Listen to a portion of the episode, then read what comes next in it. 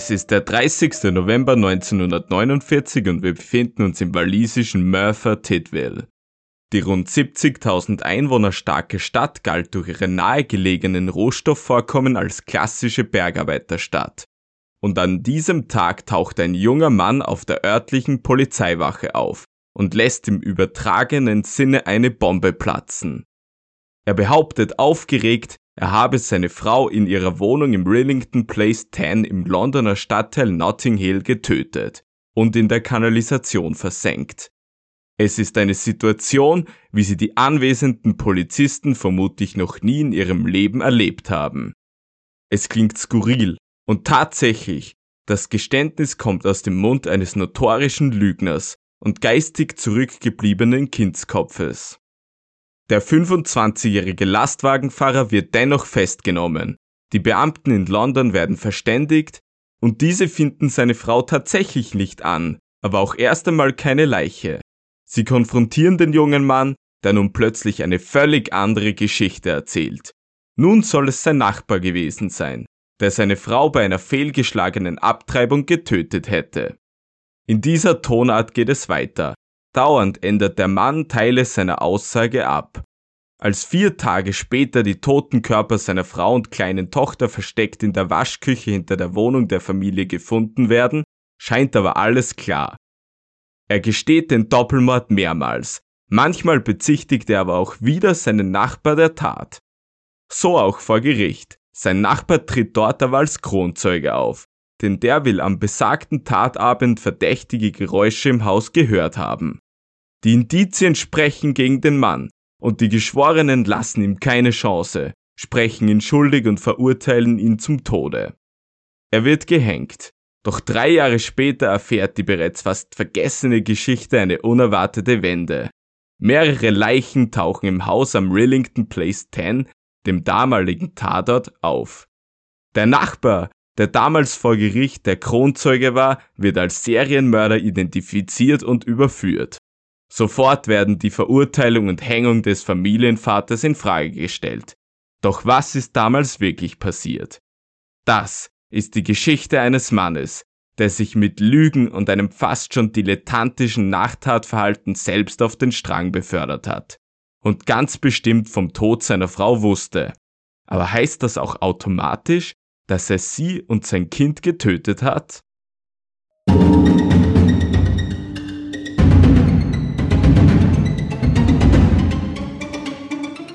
Es ist Zeit für Mordio. Zeit für Morde und Mysterien, unabhängig ob ungelöst oder unfassbar. Und heute heißt es wieder, Mordio präsentiert die größten Kriminalfälle aller Zeiten. In der heutigen Ausgabe Timothy Evans, der begnadigte Doppelmörder. Als die Anfang 20erin Thomasina Agnes Lynch erfuhr, dass sie ihr zweites Kind erwartet, bedeutete das gleichzeitig das Ende ihrer Ehe. Der Kindsvater Daniel Evans ließ die Schwangere mit ihrer kleinen Tochter einfach sitzen. Alleinstehend brachte sie am 20. November 1924 im Dorf Merthyr Vale im südwalisischen County mit Glamorgan einen Bub zur Welt. Der Säugling wurde auf den Namen Timothy John Evans getauft, er erhielt also den Familiennamen seines abtrünnigen Vaters. Noch bevor Timothy ein vernünftiges Erinnerungsvermögen aufbauen konnte, bekamen er und seine ältere Schwester schon einen Stiefvater, der einen Sohn mit in die Familie brachte und 1929 mit seiner Mutter ein weiteres Kind zeugte. Dieses sollte ein Mädchen werden. Timothy wurde von seinem Stiefvater gut behandelt, keine Selbstverständlichkeit zur damaligen Zeit. Er wuchs ohne sonderliche Auffälligkeiten auf, außer dass er seine Nägel biss und zu Wutausbrüchen neigte. Das war aber jetzt alles nichts, das nicht bei Millionen anderen Kindern während des Heranwachsens auch auftritt. Es dauerte aber nicht lange, schon mit neun Jahren veränderte sich das Leben des jungen Timothy schlagartig zum Negativen. Er schnitt sich in seinen Fuß. Die erst einmal verschmerzbare Wunde wurde aber nur unzureichend behandelt und heilte nur äußerst langsam aus. Das führte dazu, dass er jahrelang medizinische Behandlung in Anspruch nehmen musste. Aufgrund seines Gesundheitszustandes und der daraus entstehenden Abwesenheit kam er in der Schule nicht hinterher und war ein schlechter Schüler. Das trug nicht dazu bei, dass der ohnehin schon wenig intelligente Timothy sich gut entwickelte. Er blieb ein Analphabet und erlernte nur mit Schwierigkeiten das Schreiben seines eigenen Namens. Das höchste der Gefühle sollen für ihn das Lesen von simplen Passagen wie bei Comics oder Fußballspielständen geblieben sein. Von seinen Mitschülern wurde Timothy dennoch gemocht. Er genoss den Schulsport und die dortige Ausübung der beliebten Massesportarten Boxen und Fußball, der trotz seines gesundheitlichen Zustandes akzeptabel ausüben konnte. In seinen Teenagerjahren zog die Patchwork-Familie aus Wales nach London in den Stadtteil Notting Hill über.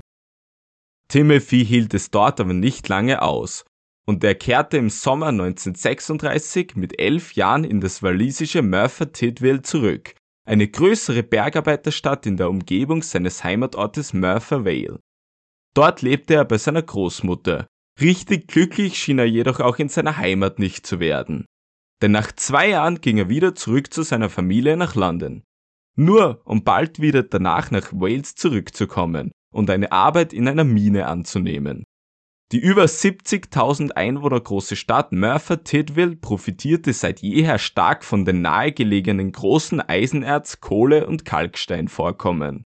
Sie galt im 18. Jahrhundert gar als Eisen- und Stahlhauptstadt der Welt. Timothy Evans hatte jedoch diesmal große Probleme mit seinem Fuß, die ihm die Arbeit in der Mine schwer machten. Er war aufgrund seiner Einschränkung für körperlich harte Tätigkeiten einfach nicht geeignet und an eine Rückkehr in die Schule musste der rückständige Jugendliche gar nicht denken. Deshalb zog es ihn auf der Suche nach einer für ihn geeigneteren Beschäftigung wieder in die englische Hauptstadt, wo er als Lastwagenfahrer für das Air Ministry zu arbeiten begann, das Luftfahrtministerium für die Angelegenheiten der Royal Air Force, den Luftstreitkräften. Dem Wehrdienst selbst entging Timothy Evans aufgrund seines Gesundheitszustandes. Mit 18 Jahren verlobte er sich mit einer Freundin, doch die Beziehung ging bald darauf in die Brüche. Sie trennte sich von ihm. Im Anschluss suchte und fand er Zuneigung eher bei Prostituierten. Seine Interessen unterschieden sich im Generellen nicht groß von gleichaltrigen jungen Männern. Er verbrachte seine Freizeit gerne in Pubs, besuchte Kinos, Fußballspiele und Hunderennen. Über Timothy Evans war breit bekannt, dass er trotz seiner niederen Intelligenz gerne und viel log. Mit Freude stellte er sich gerne interessanter dar, als er in Wirklichkeit war. Vor allem erfand er Geschichten, meistens völlig abstruse über seine Herkunft. Menschen, die er kennenlernte, erklärte der Sohn einfacher Waliser so auch einmal, dass er eigentlich der uneheliche Sohn eines italienischen Grafen sei. Zugegeben, das Lügen konnte er aber nicht gut, seine Mutter durchschaute ihn ständig. Richtigen Anschluss und Zufriedenheit fand Evans im großen, imposanten London aber nicht. Nach dem Weltkrieg geriet er inzwischen Anfang 20er für kurze Zeit mit dem Gesetz in Konflikt. Er stahl ein Fahrzeug, obwohl er zu diesem Zeitpunkt anscheinend keinen gültigen Führerschein besaß, was verwunderlich ist, denn er arbeitete ja als Lastwagenfahrer. Ungeachtet dessen wurde er im April 1946 mit 23 Jahren zu einer Geldstrafe verurteilt. Er soll für ein kleinkriminelles Paar auch gestohlene Gegenstände aufbewahrt haben. Nachdem er bei seiner Arbeit als Lastwagenfahrer hinausflog, arbeitete er als Autoreiniger. Im Januar 1947 lernte er die zu diesem Zeitpunkt 17-jährige Beryl Susanna Fawley kennen, die mit ihrer Familie wie Evans mit seiner im Londoner Stadtteil Notting Hill lebte. Beryl war Londonerin durch und durch. Sie wurde am 19. September 1929 in der Stadt geboren und war die Tochter eines Tankstellenangestellten und einer Hausfrau. Nachdem sie die Schule beendet hatte, erhielt sie Arbeit als Telefonistin und war glücklich damit. Ihre Mutter starb im Jahr 1947. Das war kurze Zeit, nachdem sie mit Timothy Evans zusammengekommen war. Ihr Vater überließ die Kinder dann mehr oder weniger ihrem Schicksal, und übersiedelte in die südenglische Küstenstadt Brighton and Hove. Timothy Evans und Beryl Fawley verliebten sich ineinander und heirateten noch im selben Jahr, am 20. September 1947. Beryl war zu diesem Zeitpunkt 18 Jahre alt und vermutlich beeinflusst von der Auflösung ihrer eigenen Familie. Sie hatte vermutlich Verlustängste und Angst, niemanden mehr zu haben, weshalb sie sich in den ehelichen Bund mit Evans begab, dessen Nachnamen sie auch annahm. So üblich, so ungewöhnlich. Das junge Ehepaar lebte dann kurzfristig bei Evans Familie, doch das war kein Dauerzustand. Und sie erfuhren von einer frei gewordenen Wohnung im obersten Stock der Adresse Rillington Place 10. Sie bewarben sich für diese und erhielten den Zuschlag zur Miete. Das kleine, bereits in die Jahre gekommene Wohnhaus stand nur 300 Meter und zwei Minuten Gehzeit von jenem der Familie von Timothy Evans, ihrer bisherigen Bleibe in Notting Hill. Der Londoner Stadtteil war zur damaligen Zeit noch weit entfernt von jener Prominenz, die ihm 1999 die erfolgreiche gleichnamige Romantikkomödie Notting Hill bescherte, in deren Hauptrollen Julia Roberts und Hugh Grant glänzten. Vielmehr bewohnten die Gegend um den Rillington Place die einfachen Arbeiter und armen Schlucker, die von erschwinglichen Mieten im heruntergekommenen Stadtteil magisch angezogen wurden. Das Haus am Rillington Place 10 war von kleinem Bau und wurde wie die anderen Häuser der Sackgasse spöttisch als Puppenhaus bezeichnet. Das Haus teilte sich in drei verschiedene Haushalte. Jeder lag in einem Stockwerk und vom Segen einer eigenen Toilette konnten die Hausbewohner damals nur träumen. Sie lag, gemeinsam mit der Waschküche, hinter dem Haus im kleinen Garten. Dem Ehepaar Evans reichte dieser fehlende Luxus vermutlich aus. Immerhin hatten sie ihre Freiheit und mit ihrer funktionierenden Beziehung konnten sie über all das hinwegsehen, was sie nicht hatten. Ihre neuen Nachbarn, ein Ehepaar namens John und Ethel Christie, waren nett und sie verstanden sich gut mit ihnen. Diese lebten im Erdgeschoss, zwei Stockwerke unter ihnen, und waren zwei Jahrzehnte älter als sie, aber dennoch kinderlos geblieben. Sie konnten nicht ahnen, dass John Christie in Wirklichkeit ein dunkles Geheimnis besaß. Denn der nette Nachbar von unten hatte buchstäblich Leichen im Keller herumliegen. Aber das stimmt so nicht ganz. Er hatte sie nicht im Keller, sondern er hatte in den Wirren des Zweiten Weltkriegs zwei Frauen ermordet und im Garten des Rillington Place 10 vergraben. Damit war er davongekommen. Die Evans machten sich in diesem Wohnhaus ihr Zuhause, und auch für Timothy begann es wieder besser zu laufen.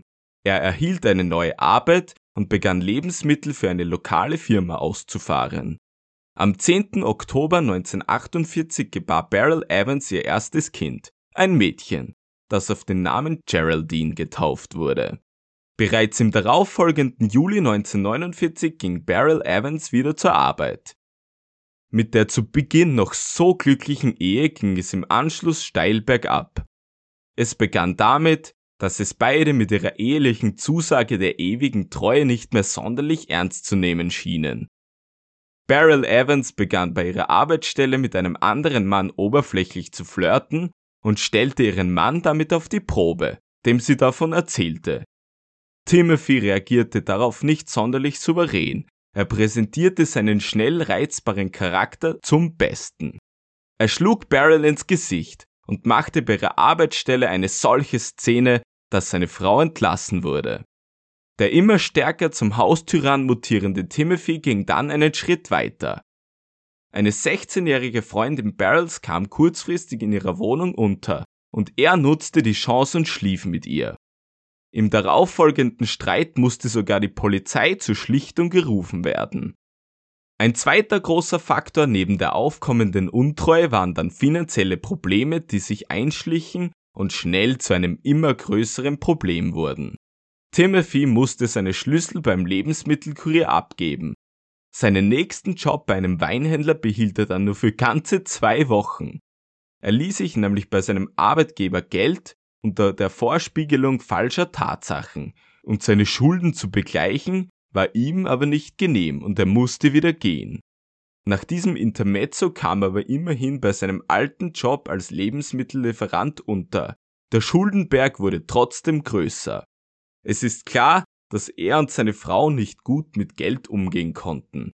Beryl war für die Haushaltsfinanzen verantwortlich, hatte aber selbst ständig kein Geld zur Verfügung. Timothy ließ seinen Lohn in den örtlichen Pubs zurück, die er vermehrt aufsuchte, um seiner Frau und den immer häufiger stattfindenden Streits aus dem Weg zu gehen. Auf seinem Heimweg von der Arbeit tankte er seine Leber regelmäßig mit zwei oder drei Pints Bier auf. Im Herbst 1949 soll sich bei ihm bereits ein Alkoholproblem herauskristallisiert haben. Und dieses tat nicht nur der familiären Geldbörse nicht gut, sondern auch Timothy selbst. Der Alkohol schnitt seine ohnehin schon kurze Leine noch weiter ab. Er war bereits im nüchternen Zustand leicht aus der Fassung zu bringen, und der Alkohol ließ ihn regelmäßig förmlich explodieren. Da wundert es auch nicht, dass er gegenüber seiner Frau körperlich gewalttätig geworden sein soll. Die verbalen Querelen wurden in jedem Fall zu einem täglichen Begleiter der Familie. Er drohte irgendwann Beryl auch offen und vor Zeugen an, sie fertig zu machen, und es war klar, was er damit meinte. Beryl plante daraufhin ihre Flucht. Sie wollte mit der kleinen Geraldine zu ihrem Vater nach Brighton and Half abhauen, tat es aber nicht.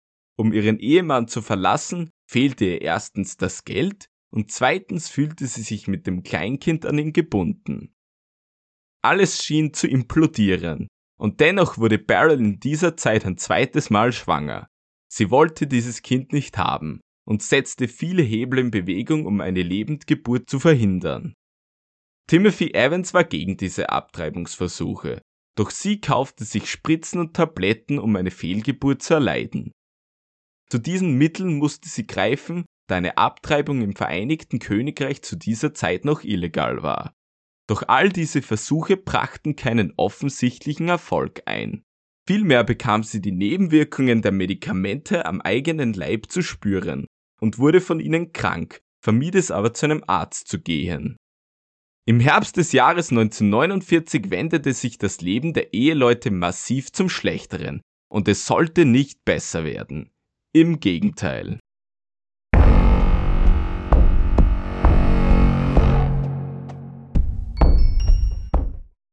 Im November 1949 war einiges los oder auch nicht los im Wohnhaus an der Adresse Rillington Place 10. Im sowie um das Haus fanden Renovierungsarbeiten statt. Der Mieter der Wohnung im ersten Stock war aufgrund einer Augenoperation im Krankenhaus und somit waren nur die Familien Christie und Evans anwesend. Doppelmörder John Christie, der im Erdgeschoss lebte, war allerdings ebenfalls krank und musste mehrere Operationen über sich ertragen lassen. Im Gegensatz zu seinem Nachbarn war er während der Eingriffe aber immer zu Hause. Die Ehe von Beryl und Timothy Evans war dysfunktional und eigentlich am Ende. Der 8. November 1949 war mutmaßlich der letzte Tag im Leben der 20-jährigen Beryl Evans. Niemand sah sie anschließend noch lebendig. Mehrere Personen haben sie am Morgen dieses Dienstags noch gesehen, als sie das Haus verließ. Doch wohin sie ging, ist unklar, und auch wann sie wiederkam, kann nicht gesagt werden. Es gilt als wahrscheinlich, dass auch die kleine, 13 Monate alte Geraldine am gleichen Tag wie sie ermordet wurde. Sie wurde genauso wie ihre Mutter nach diesem schicksalhaften Tag nicht mehr gesehen oder ihr Weinen zum Beispiel gehört. Ihr Mann Timothy Evans kam laut Zeugenaussagen spät abends nach Hause. Am nächsten Tag, dem 9. November, fragte Timothy Evans einen Bauarbeiter, wann die Arbeiten im Haus denn nun fertig seien. Noch am gleichen Tag bot er einem Gebrauchtmöbelhändler die gesamte Einrichtung in seiner Wohnung zum Kauf an, obwohl längst nicht alles davon bereits zur Gänze bezahlt war. Am nächsten Tag kündigte er seine Arbeit als Lebensmittellieferant erneut und erzählte dort, dass seine Frau nach Bristol gegangen war.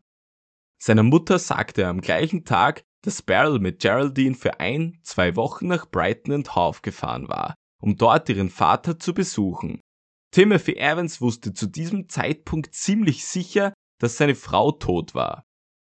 Am 14. November, sechs Tage nach dem Verschwinden von Beryl Evans, wurde die Einrichtung abgeholt. Auch die Kleidung seiner Frau verkaufte er an diesem Tag. Die einzigen Gegenstände, die in der Wohnung verblieben, waren Geraldines Rassel, ihr Kinderwagen und Kindersessel sowie ein paar Kinderklamotten. Anschließend traf er sich mit Beryls jüngerem Bruder und erzählte diesem, dass Beryl ihn gefragt hätte, ob er sie in Bristol besuchen kommen würde. Gegen Mittag nahm er dann auch einen Zug aus London hinaus in Richtung Westen.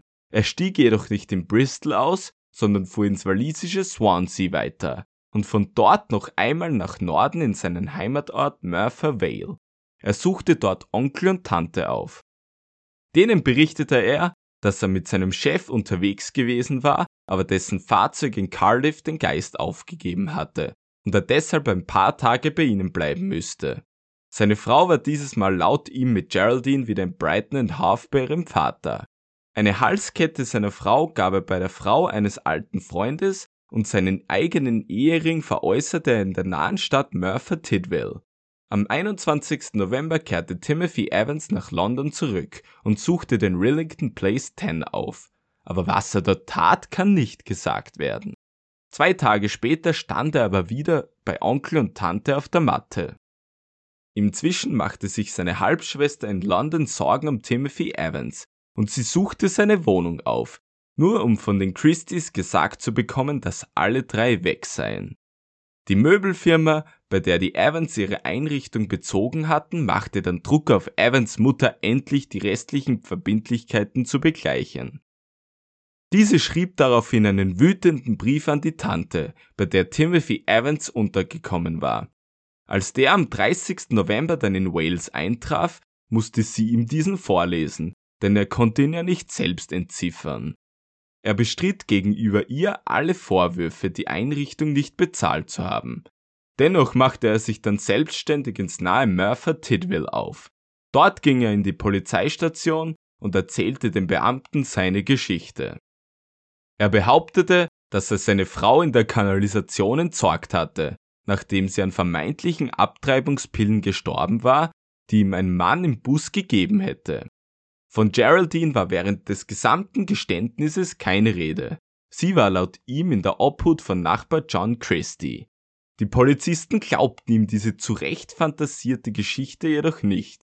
Sie vermuteten, dass sich ein notorischer Aufschneider auf ihre Wache verirrt hatte.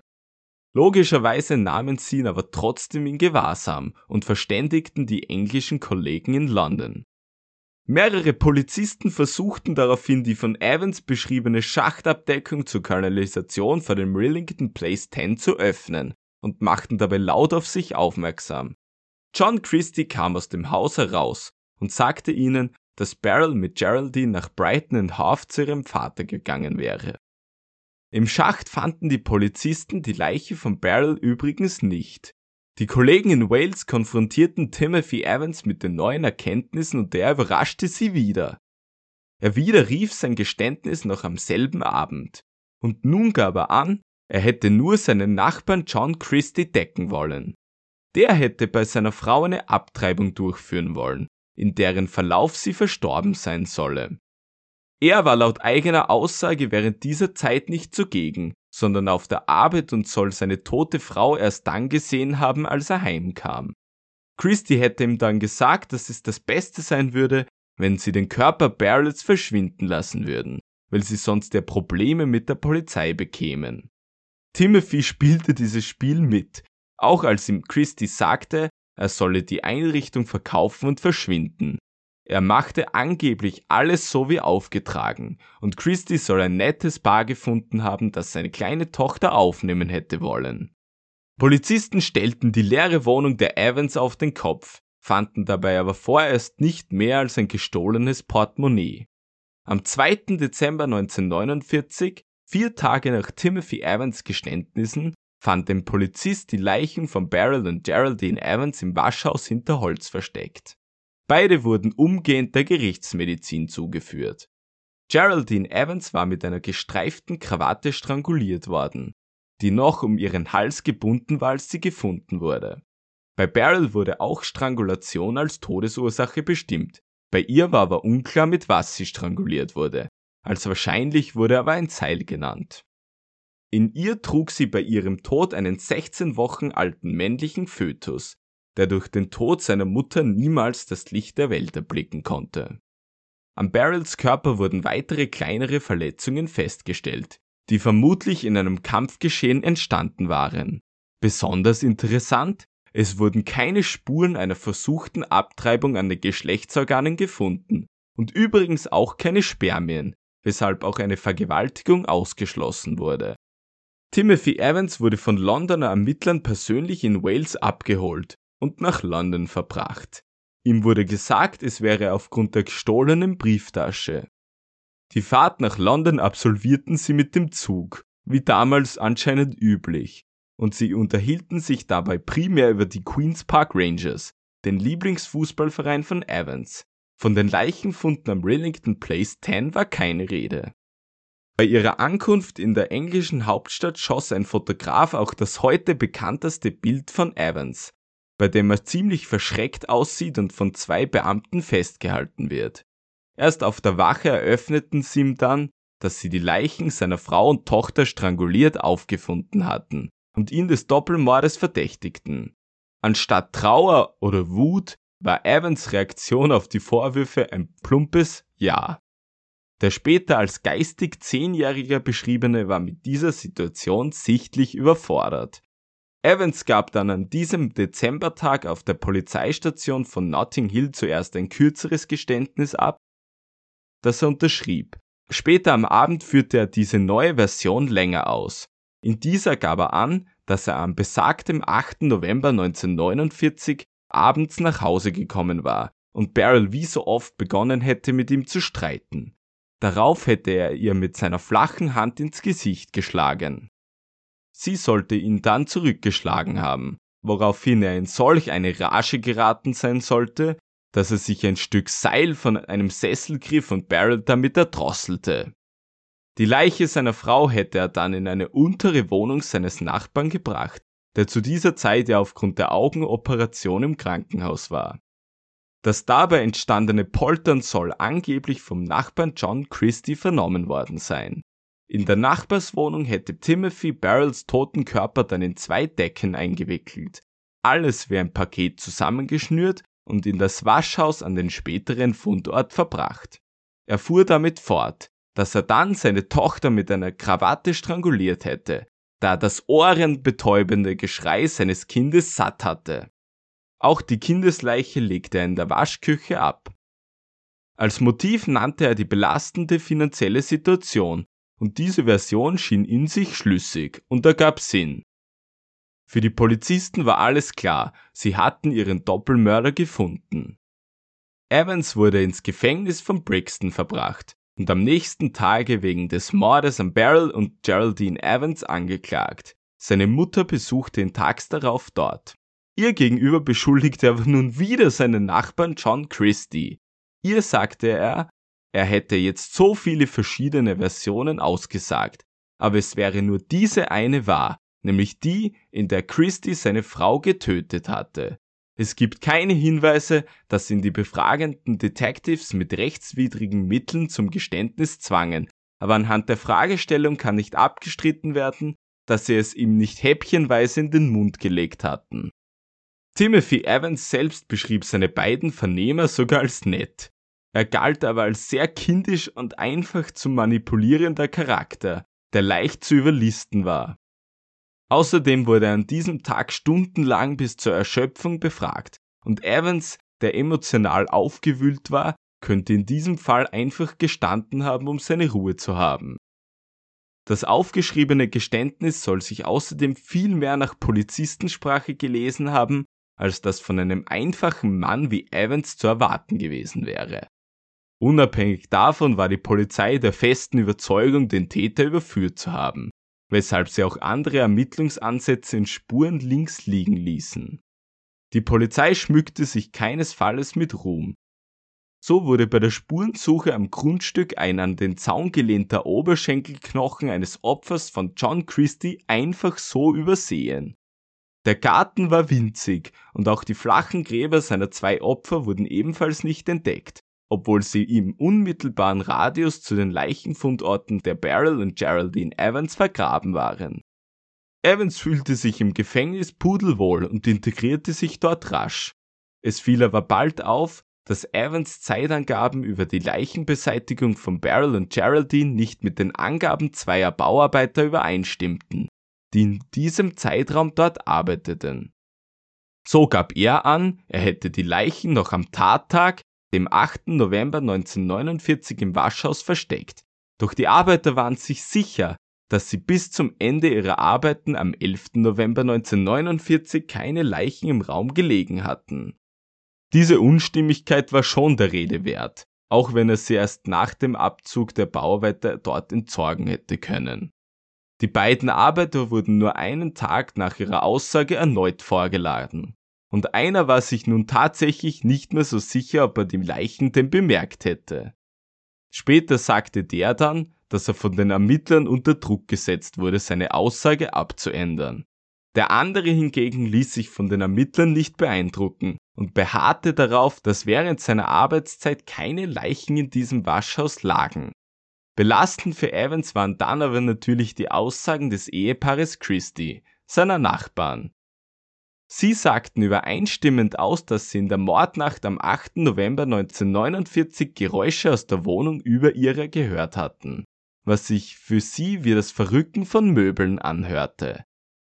Der Mieter über ihnen war ja nicht da, wodurch dies zu Evans Aussage passte, wonach er Barrels Leiche zuerst in dessen Wohnung verbracht hatte. Am 8. Dezember 1949 wurden Beryl und Geraldine Evans im gleichen Sarg beerdigt. Die Indizien gegen Timothy Evans waren erdrückend und das Medieninteresse sensationell groß. Die Ermittler waren sich indes sicher, in ihm den Verantwortlichen des scheußlichen Doppelmordes gefunden zu haben. Er hatte ihn immerhin gleich mehrmals gestanden. Der Rillington Place 10 rückte auf die Titelseiten der Zeitungen und der große Prozess kam ja erst auf die Presse zu.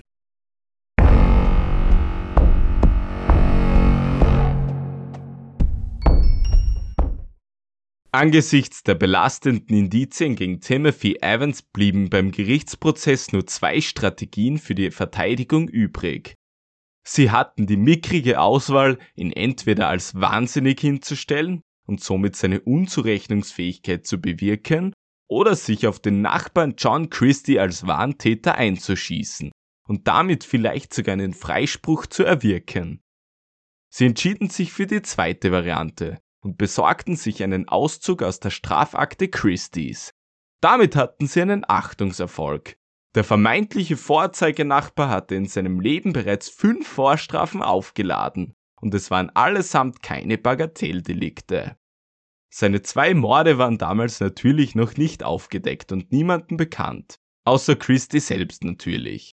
Der Postbote und frühere Aushilfspolizist während des Zweiten Weltkriegs hatte eine bewegte Vergangenheit, im Gegensatz zum vorstrafenfreien Evans, und das wollten seine Anwälte zu seinem Gunsten ausnützen.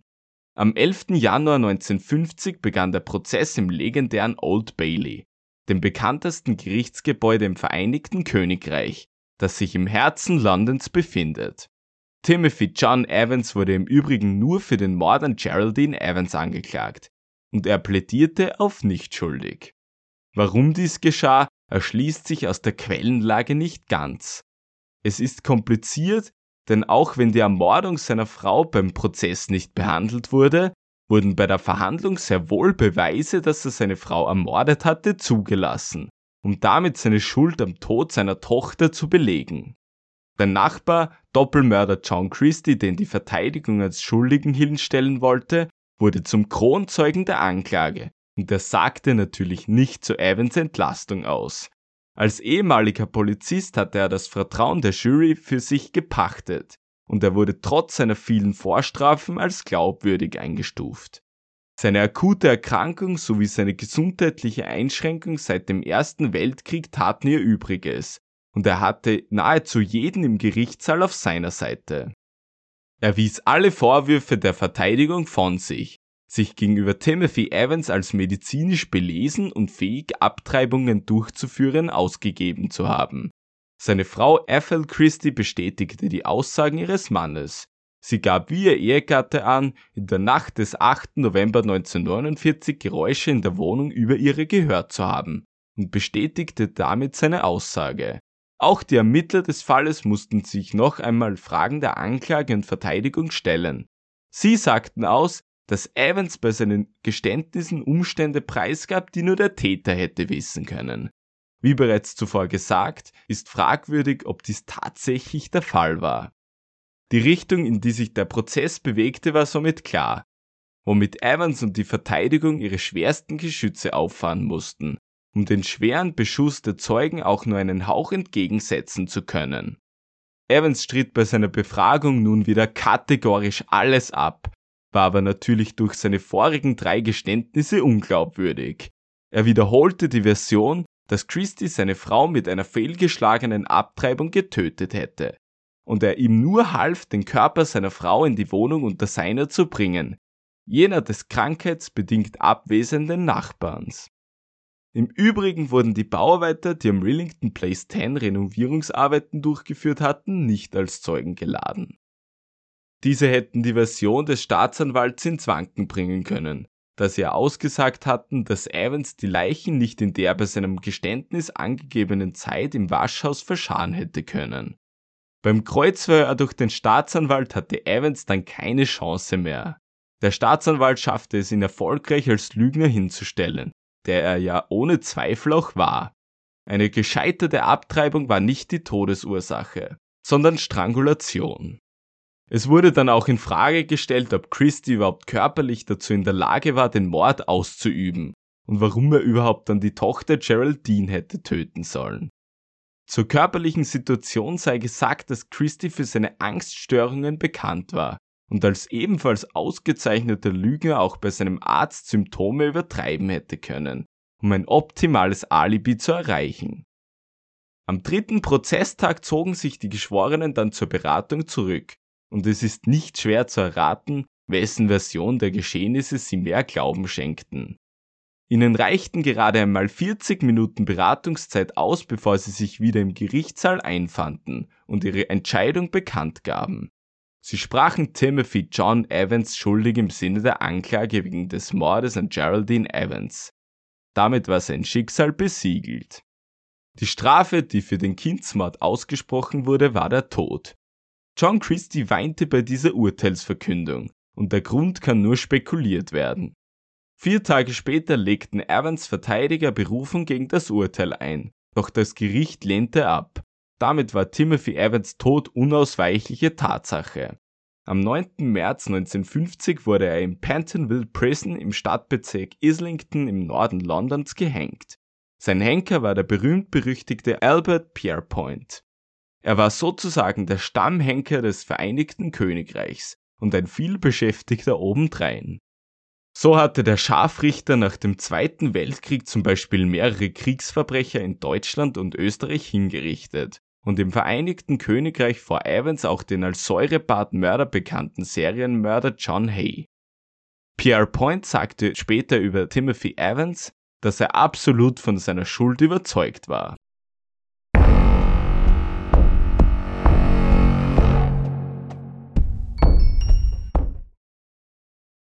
Wer jetzt meint, dass die Geschichte mit dem Tod von Timothy Evans zu Ende ist, der liegt natürlich falsch. Drei Jahre nach seiner Hinrichtung rückte sein Fall wieder in den Fokus der britischen Ermittler und ganz besonders in jenen der Medien. Denn wer sich gefragt hat, was eigentlich mit dem Nachbarn und Doppelmörder John Christie passiert ist, der findet jetzt eine verkürzte Antwort. Warum verkürzt? Nun ja, das Leben des John Christie wird in der nächsten Ausgabe dieses Podcasts hinlänglich beleuchtet. Nach Evans Tod ermordete er in jedem Fall vier weitere Frauen, darunter seine eigene Ehefrau Ethel, und seine Mordserie flog im Frühling 1953 auf. Als Christie aus dem Rillington Place 10 auszog, fand sein Nachmieter in einer hohlen Stelle der Wand hinter einer Tapete drei Frauenleichen, die dort von Christie hineingepfercht worden waren. Die Polizei förderte nach intensiven Suchmaßnahmen drei weitere weibliche Körper ans Tageslicht, unter anderem jenen seiner Ehefrau, die beim Evans-Prozess noch so linientreu ihrem Mann gegenüber war. John Christie wurde nach tagelanger Flucht gefasst und des Serienmordes angeklagt. Es dauerte nicht lange und Menschen begannen Fragen zu stellen. Und Timothy Evans Schuld am Doppelmord an seiner Frau und seinem Kind wurde bald angezweifelt. Es schien ganz einfach so unwahrscheinlich, dass zwei Mörder zur gleichen Zeit in einem kleinen Drei-Parteien-Haus in West London residierten und das irgendwie völlig zu Recht. John Christie räumte gegenüber der Polizei auch mehrmals die Ermordung an Beryl Evans ein.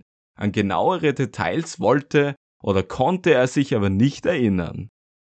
Die Tötung der kleinen Geraldine stritt er im Gegenzug immer vehement ab. So schien es plötzlich, als hätte Timothy Evans mit seiner Version der fehlgeschlagenen Abtreibung bei seiner Frau die ganze Zeit recht gehabt.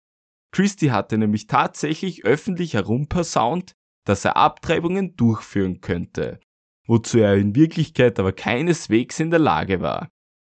Dies tat er vermutlich, um sich als medizinisch belesen auszugeben und vielleicht sogar um damit potenzielle Opfer für seine Mordserie anzulocken.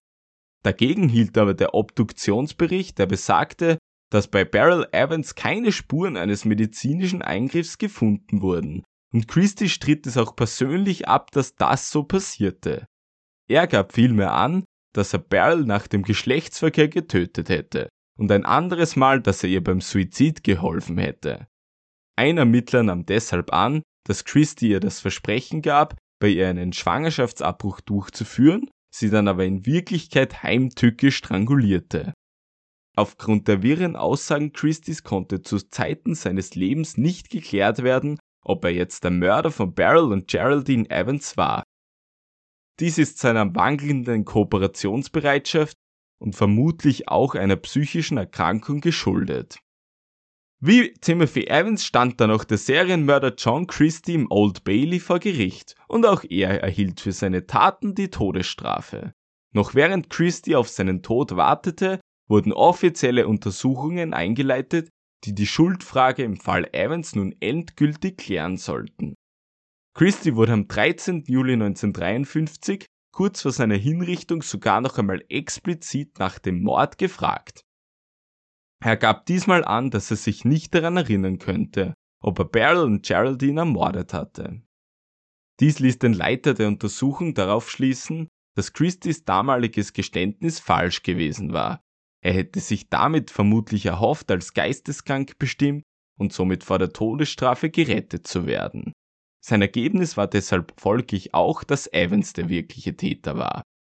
Dafür wurde er öffentlich sowie in der Presse scharf kritisiert, da sein Bericht wesentliche Punkte völlig außer Acht gelassen hatte. Der Gleichschritt setzte sich fort, denn am 15. Juli 1953, ein wenig mehr als drei Jahre nach Timothy Evans Hinrichtung, wurde auch John Christie im Pentonville Prison gehängt und auch sein Henker war derselbe, nämlich Albert Pierre Point. Mit dem Tod Christies verschwanden die Diskussionen und Mutmaßungen über seine Involvierung in den Fall Evans aber nicht mehrere Bücher erschienen, die Evans Unschuld vermeintlich bewiesen. Vor allem die Ermittlungsfehler der Polizei wurden vielfach diskutiert und trugen zu einem massiven Imageverlust derer bei. 1965 begannen die britischen Behörden dann wieder zu ermitteln. Sie hörten erneut zahlreiche Zeugen, sammelten Fakten und Tatsachen zusammen, um den Fall endlich ad acta legen zu können. Das ein Jahr später veröffentlichte Ergebnis sorgte dann für reichlich Verwirrung. Timothy Evans wurde wieder als vermeintlicher Mörder von Beryl Evans genannt, aber die logische Schlussfolgerung war deshalb keineswegs, dass er damit auch für den Tod seiner Tochter Geraldine verantwortlich sein musste.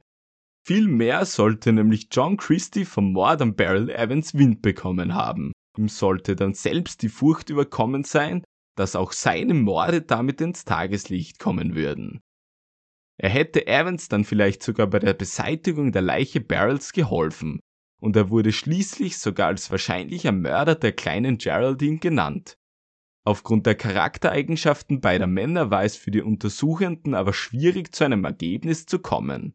Christie als auch Evans logen bis sich die Balken bogen, und es war für die Ermittler nahezu unmöglich, zwischen wahrer und unwahrer Aussage zu unterscheiden. Jahre später war natürlich die Schwierigkeit noch größer. Am besten wüssten natürlich die Christies und Evans, was damals gegen Ende der 1940er dort passierte, aber natürlich konnte von diesen Personen niemand mehr befragt werden. Sie waren alle tot. Dieses Ergebnis brachte Timothy Evans nach 15 Jahren eine Rehabilitation ein, denn er wurde ja nur für den Mord an seiner Tochter Geraldine verurteilt, und für diesen schien nun eher Christie verantwortlich gewesen zu sein. Niemand war mit diesem Status wirklich zufrieden, und bis heute wird heiß darüber diskutiert und debattiert, ob Evans tatsächlich ein Mörder oder gar Doppelmörder war. Schlaue Menschen zerbrachen sich weiterhin ihre Köpfe an der Schuldfrage und die Unterhaltungsindustrie erfreute sich am Geschichtenmaterial. Weltbekannt wurde der 1971 erschienene Film Ten Rillington Place des Regisseurs Richard Fleischer, in dem John Christie vom mehrfachen Oscar- und Grammy-Preisträger Richard Attenborough gespielt wird. Der Film basiert auf dem Buch eines Journalisten, der Christie als Täter sah und propagiert stark gegen die Todesstrafe. Und es ist am Ende genau das, was der Fall Evans letztlich Positives bezweckte. Er stieß einen breiten Diskurs zur Abschaffung der Todesstrafe im Vereinigten Königreich an und reihte sich damit in seiner Bekanntheit und seinem Interesse noch vor klarere Justizirrtümer. Die Todesstrafe wurde in Großbritannien 1965 erst einmal für fünf Jahre ausgesetzt und später komplett abgeschafft. Die angenommene Fehlhinrichtung des Timothy Evans trug dazu einen wesentlichen Anteil bei. Dieser Podcast kann nicht endgültig beantworten, ob tatsächlich zwei Mörder in einem so kleinen Haus im Westen Londons lebten. Deshalb schließe ich mit dem Zitat eines Polizisten, der in seiner Antwort klarer Meinung war. Es schien für mich niemals weit hergeholt. Zufälle sind in der Wirklichkeit deutlich häufiger als in der Fiktion.